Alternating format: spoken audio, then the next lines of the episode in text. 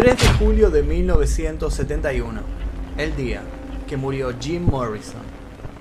Se trata de un emblema del rock. Su figura es icónica en el movimiento de la contracultura y supo, a muy corta edad, convertirse en un poeta maldito, como a esos a los que tanto admiraba. Su mística sobre los escenarios lo convirtió en uno de los frontman más controversiales de la historia, y su muerte aún sigue siendo material de discusión. ¿Se trató acaso de un elaborado suicidio? ¿Un inescrupuloso asesinato? ¿El último gran acto del autoproclamado rey lagarto? Pamela se despertó sobresaltada. Eran las 4 de la mañana. Jim, acostado a su lado, se sacudía violentamente. Parecía que se estuviera ahogando con sus propias mucosidades. Hacía mucho tiempo que su salud era frágil. Ella lo empujó para intentar despertarlo. Al ver que con eso no bastaba, lo golpeó en el rostro con la palma de la mano. Primero despacio y luego fuerte. Jim se despertó y con un fuerte dolor evidente se dirigió tambaleándose hasta el baño. La secuencia no era extraña para Pamela. Había conocido a Jim desde mucho antes de que fuera famoso y desde ese entonces el amor de ambos por los excesos los había llevado a vivir algunas tormentosas madrugadas. La chica volvió a dormirse, pero se despertó al oír arcadas que levantaban eco en todo el departamento. Jim, todavía en el baño, estaba vomitando coágulos de sangre. Pamela corrió a la cocina, agarró una olla y se la alcanzó. Jim siguió vomitando. Fueron tres ollas las que llenó antes de susurrar que se sentía mejor. Cerca de las cinco en punto, Pamela, vencida por la heroína y la fatiga, se dejó caer en la cama, de nuevo, para volver a despertar poco menos de una hora después, con la luz de la mañana ya filtrándose a través de las persianas. Jim no había vuelto al cuarto. Con algo de fastidio se levantó y golpeó la puerta del baño. No obtuvo respuesta. Intentó abrir. La puerta estaba cerrada por dentro. Le gritó, golpeó, volvió a gritar. A las seis y media de la mañana del sábado, Pamela llamó a un amigo, el enigmático dealer, Jean de Bretual. A la media hora, él estaba en el piso. Encontraron a Jim Morrison muerto, todavía en la bañera. Pamela diría después que era la primera vez en meses que él parecía relajado, si no fuera por la sangre que aún se estaba secando bajo la nariz y la boca. En el pecho había dos grandes moretones y el agua era de color rosa oscuro. Infarto agudo, al miocardio. Esa fue la primera versión de las muchas muertes de Jim Morrison. James Douglas Morrison nació en Florida el 8 de diciembre de 1943. Hijo de Clara Virginia Clark y del futuro almirante George Stephen Morrison, tuvo dos hermanos y antepasados escoceses, irlandeses e ingleses. Con su padre en la Marina de los Estados Unidos, la familia se mudó a menudo, haciendo que el pequeño Jim aprendiera a corta edad a disfrutar de su soledad. En 1949, cuando tenía cuatro años, supuestamente fue testigo de un accidente de coche en el desierto, en el que una familia de nativos americanos resultó herida. El pequeño Jim vio todo con ojos abiertos, como platos, fascinado y lleno de un profundo temor. La ruta se estaba llenando de la sangre de esos hombres y mujeres agonizantes. Años más tarde, Morrison declararía que este suceso fue el evento más formativo de su infancia, e hizo repetidas referencias a él en sus canciones, poemas y entrevistas. Aseguró además que estaba convencido de que el espíritu de uno de estos moribundos nativos se metió esa fría madrugada en él, brindándole una conexión única con sus antepasados. Muy de pequeño supo que se convertiría años después en una especie de chamán. Morrison estudió en la Universidad Estatal de Florida y después cine en la UCLA en Los Ángeles, formando parte de la misma generación que el famoso cineasta Francis Ford Coppola, quien años después utilizaría el tema The End como banda sonora de introducción para su emblemática Apocalypse Now. Poeta de vocación, Jim escribiría sobre la muerte y el misticismo de manera recurrente, regodeándose en sus lecturas de la compañía de escritores malditos. Confiaba en el poder de las palabras que ordenadas adecuadamente podían convertirse en poderosos conjuros. Una tarde mientras recorría una playa se encontró con Ray Manzarek, un ex compañero de la universidad, y decidió mostrarle uno de sus últimos escritos. Ray se mostró muy entusiasmado con lo que leyó y le pidió al versátil Morrison que le cantara lo que acababa de leerle. En ese instante, la historia de la música cambiaría. Atravesaría un umbral para no volver a ser la misma. Ray convenció a Morrison de que formaran una banda de rock que rápido se completó con otros miembros. No tardaron en elegir un nombre. William Blake había escrito, Si las puertas de la percepción fueran depuradas, todo aparecería ante el hombre tal cual es, infinito. Basándose en esta cita, Aldous Huxley había escrito el ensayo Las puertas de la percepción, que versaba sobre los efectos de la mescalina en la conciencia humana. Mezclando filosofía, simbolismos y su amor por los estupefacientes recreativos, Morrison consideró adecuado que el nuevo grupo se llamara The Doors, la entrada a ese lugar donde todo podía ser posible. Después de dar muchos conciertos en locales de Los Ángeles, consiguieron un contrato para tocar en el bar conocido como Whiskey a Go Go. Noche tras noche tocaban sus canciones más populares, Morrison pulía su voz a la vez que enfrentaba su pánico escénico consumiendo gran cantidad de drogas y de alcohol. En algún momento del show, entre instrumentales, cuando el público se encontraba obnubilado por los sonidos del grupo, Morrison recitaba, improvisaba, se dejaba llevar. En uno de esos estados de trance logró ganarse el odio del dueño del lugar que, enojado por el poco habitual espectáculo, los echó. Lo que Morrison y el resto no sabían era que Paul Rushdie productor y por aquel entonces dueño de la empresa discográfica Electra Records, se encontraba en el bar aquella noche. El hombre siguió al grupo hasta la puerta trasera y los increpó. Primero pensaron que él también venía a quejarse, pero cuando tuvo la atención de todos, el hombre sonrió. Les expresó su admiración y les propuso grabar un disco cuanto antes. Aunque la carrera de The Doors terminó en 1973, apenas seis años después de haber lanzado su primer disco, su popularidad ha persistido.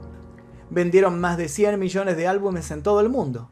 En 2004, Rolling Stone clasificó a The Doors en el puesto 41 de su lista de los 100 mejores artistas de todos los tiempos.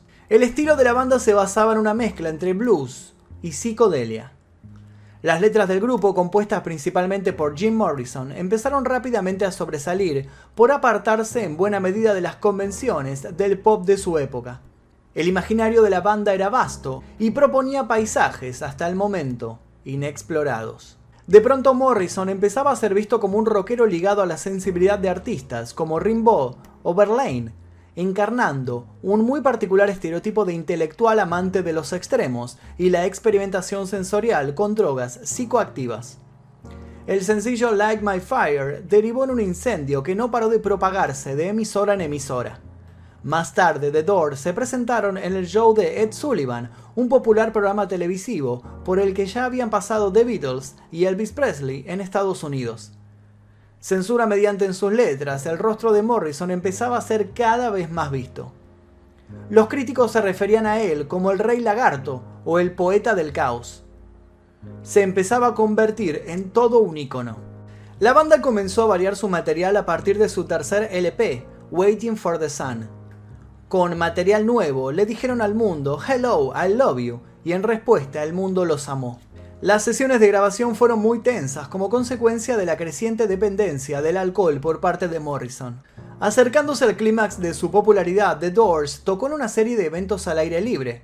Lejos estaban de imaginar que sus actuaciones en vivo, con un Morrison cada vez más desenfrenado, terminarían derivando en una disolución de la banda, luego de que los enfrentamientos con la policía se volvieran una constante.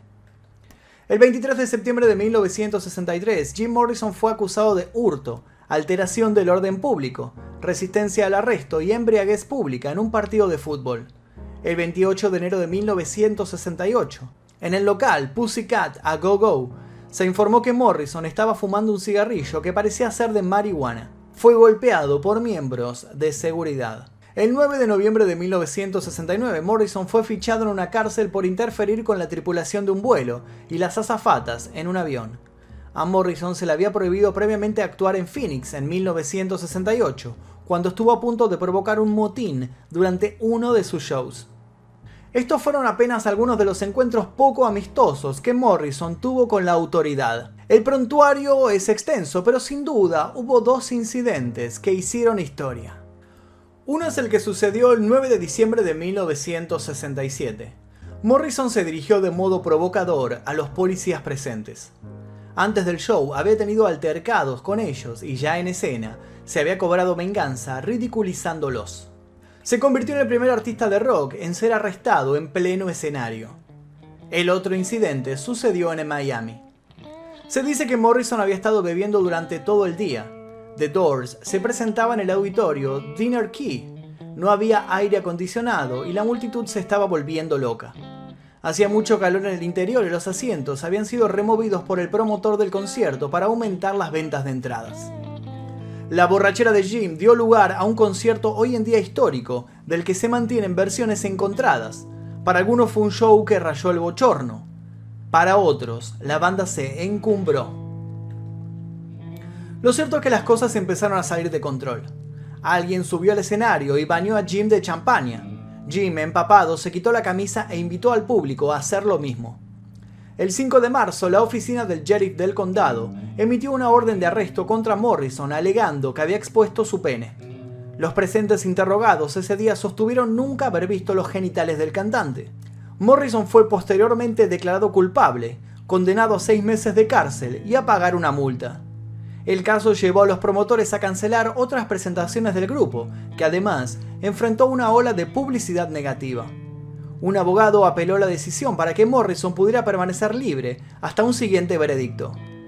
Sin embargo, Morrison fallecería antes de que el asunto pudiera ser arreglado legalmente. Morrison se fue a la capital francesa con su apelación pendiente.